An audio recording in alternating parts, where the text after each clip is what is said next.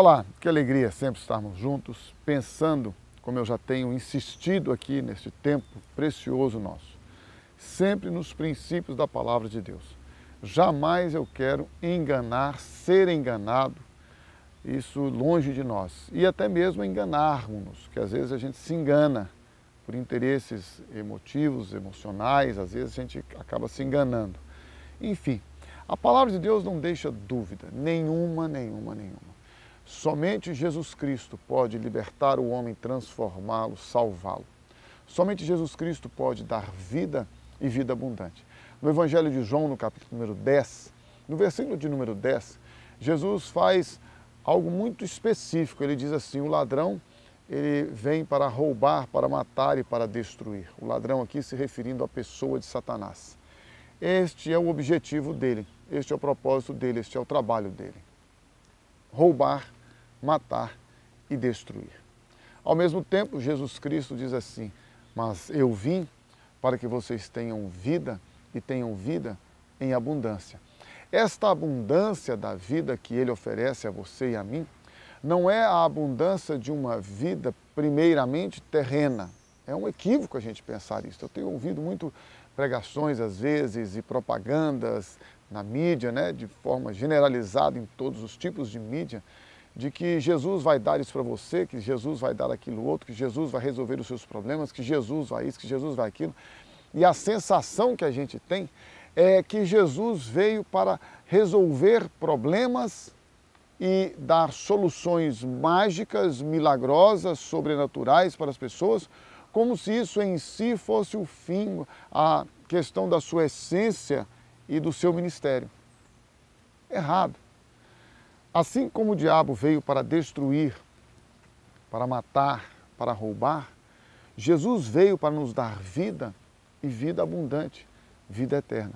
O propósito principal de Jesus é libertar o homem do pecado, libertar o homem das obras do diabo, dando a ele vida, vida eterna, vida abundante.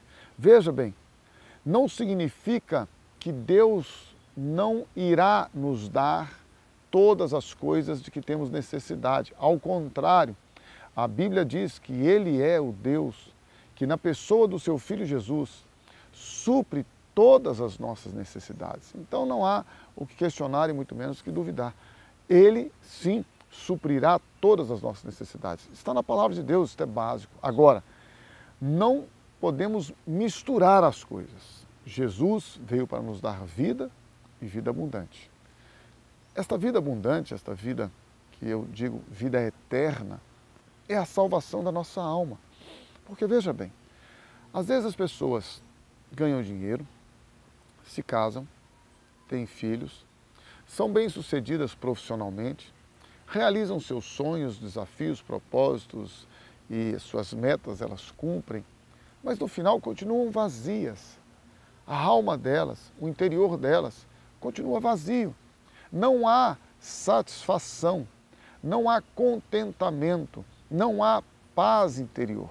Por isso que Jesus disse: Deixo-vos a minha paz, não vos la dou, não dou a vocês como o mundo dá. Por quê?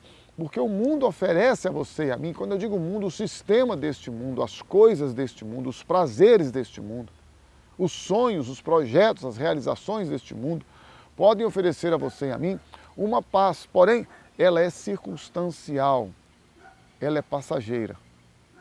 A paz que Jesus nos dá a você e a mim, quando nós cremos nele, quando nós buscamos a ele, quando nós nos rendemos a ele, quando nós nos oferecemos a ele, quando nós nos consagramos a ele, a paz que Jesus Cristo nos dá é a paz que excede todo entendimento e que guarda os nossos corações e os nossos sentimentos em Cristo Jesus.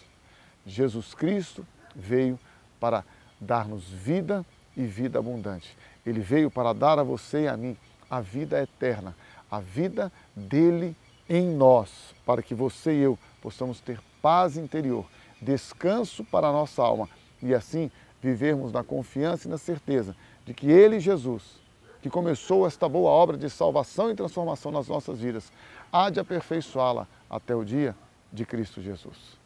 E não se esqueça, Ele, somente Ele, Jesus, é o caminho, a verdade e a vida. E ninguém vai ao Pai se não for por meio dele.